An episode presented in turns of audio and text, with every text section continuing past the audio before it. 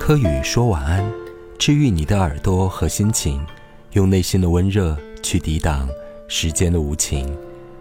大家晚上好，我是安柯宇，又到了我们跟大家聊星座的时间了。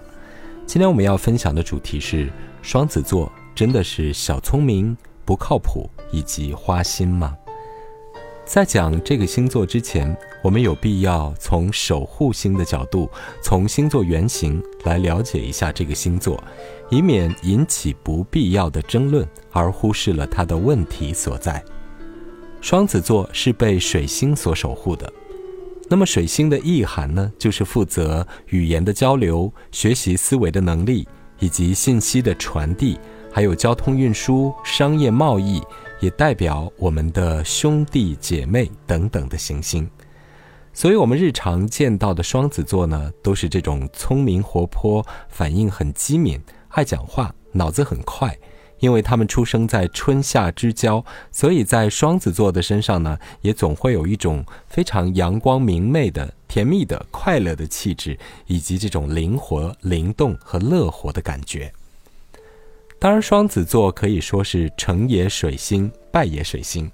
因为他们其实很相信自己是很聪明的，头脑反应很灵活的，很机敏的。可是也恰恰是因为水星的这种沟通交流的性质，使得双子座呢总是显得非常的忙碌。比如说，日常我们可能见到一个双子座，他很能讲话，这个语言的密度很高，喋喋不休，讲话是琐碎的。一定程度上，在他们所描摹的事情和讲的语言中间呢，是缺乏一些重点和逻辑层次的。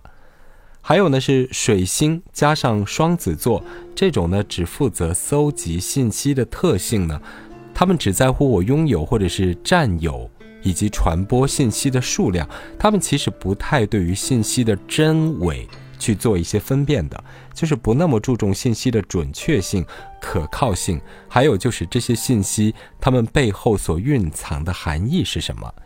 因为水星这种交流它非常的频繁，或者他讲话的密度很高，或者他们有一种内在的这种水星的驱动力，就是我要搜集和占有、传播很多的信息。当然，对于信息是不是很准确，或者信息有怎样的意涵，这个不是双子座特别在意的。当然，在日常生活里，可能会发生一种状况，比如说你是双子座的好朋友，或者你在跟他们谈恋爱，你听信了双子座的某句话或者某个建议，他说：“哎，这样不就是很好吗？你可以怎么怎么怎么样啊？”他们其实呢不止一种解决方案，双子座在给你或者给自己的建议当中，他们可能同时会冒出来很多个想法。或者很多种解决的办法，因为他们反应太灵活了，所以他给出你无数种的解决办法。你可能听了他灵机一动的一个主意，结果你就尴尬了，或者是吃了一个大亏。那么双子座在这个时候面对你的窘境呢，他会选择禁言，默不作声，或者就是悄悄的走开了。你会觉得说双子座很不靠谱，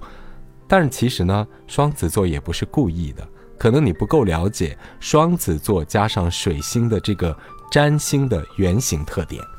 那么同样被水星所守护的处女座呢，他们就会比较注重信息的准确性、信息的选择和分析，而双子座的对宫星座射手座呢，就会比较去思考信息的延伸面，或者是生命生活信息的一种概念和理念性的原则。当然，水星也代表我们人体当中的神经系统。过去我们常说呢，双子座表面是快乐的，可是当他夜晚一个人躺在床上的时候呢，可能很 emo 或者是非常的痛苦。但是他们不会跟别人诉说和分享他们内心的这种苦痛。我在想，水星的这种信息交互。大脑和身体神经系统的传输，如果过于密集和频繁，而又不去整合所有的信息点和所有的想法，或者是提炼总结整合自己思想的话，人会变得不能自洽，因为我们被所有的信息被纷至沓来的种种的元素淹没了，就会陷入一种焦灼、迷茫和空洞。我是这样来理解双子座的这种 emo 的情绪的。因为当你没有办法把所有的凌乱的元素整合起来，把它分析出来，调分缕析，或者赋予它一个主题和意义的话，有时候我们会失之于散乱。就像当你很久都不收拾家，你面对着一个屋子的狼藉，你会不知道从哪里下手，或者说我应该先整理哪个部分，或者说整理哪个部分会让我暂时舒服一点。那双子座的信息流是散乱的，所以有时候他们面对着种种信息流的冲击，他们有点无所适从。因为双子呢，自信于聪明的头脑和这种阳光乐活的性格，所以他们不会把负面的情绪释放出去，因为他觉得如果去表达自己负面的东西会很尴尬或者是被动。他们释放压力的方式很可能是通过反叛和不认同你来进行的。大家觉得所谓双子座的逆向思维啊、反叛之类的性格特点呢？是因为水星的信息搜集无法形成有效的观点，他们会不自觉地通过否认你的观点来建立自己的存在。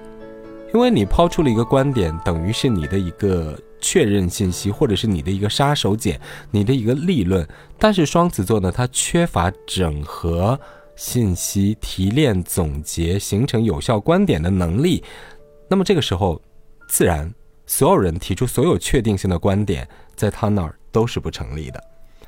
至于双子座的顽皮啊、花心之类的性格，是因为在占星的原型里面，双子座呢对应第三宫，它代表我们小时候的学习、成长、受教育以及跟兄弟姐妹相处的情况。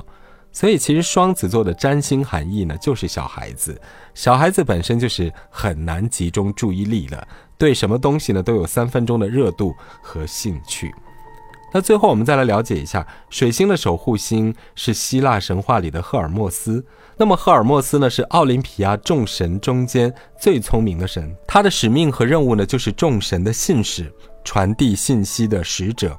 在奥林匹斯统一之后呢？赫尔墨斯呢，成为了宇宙的传旨者和信使，同时呢，也被视为行路者、医生、小偷和商人的保护神以及雄辩之神。好，今天我们从占星原型以及星座守护星的角度来分析一下这个星座的性格特点，也许这样呢，你就会更加的对一个星座的了解是比较通透的了。同时呢，可以举一反三来认知这个星座它身上所有的性格特点、它的思维交流表达以及它的行为模式。感谢各位收听今晚的科语说晚安。喜欢节目的话，不要忘了点赞、转发支持哦。下次再会，晚安。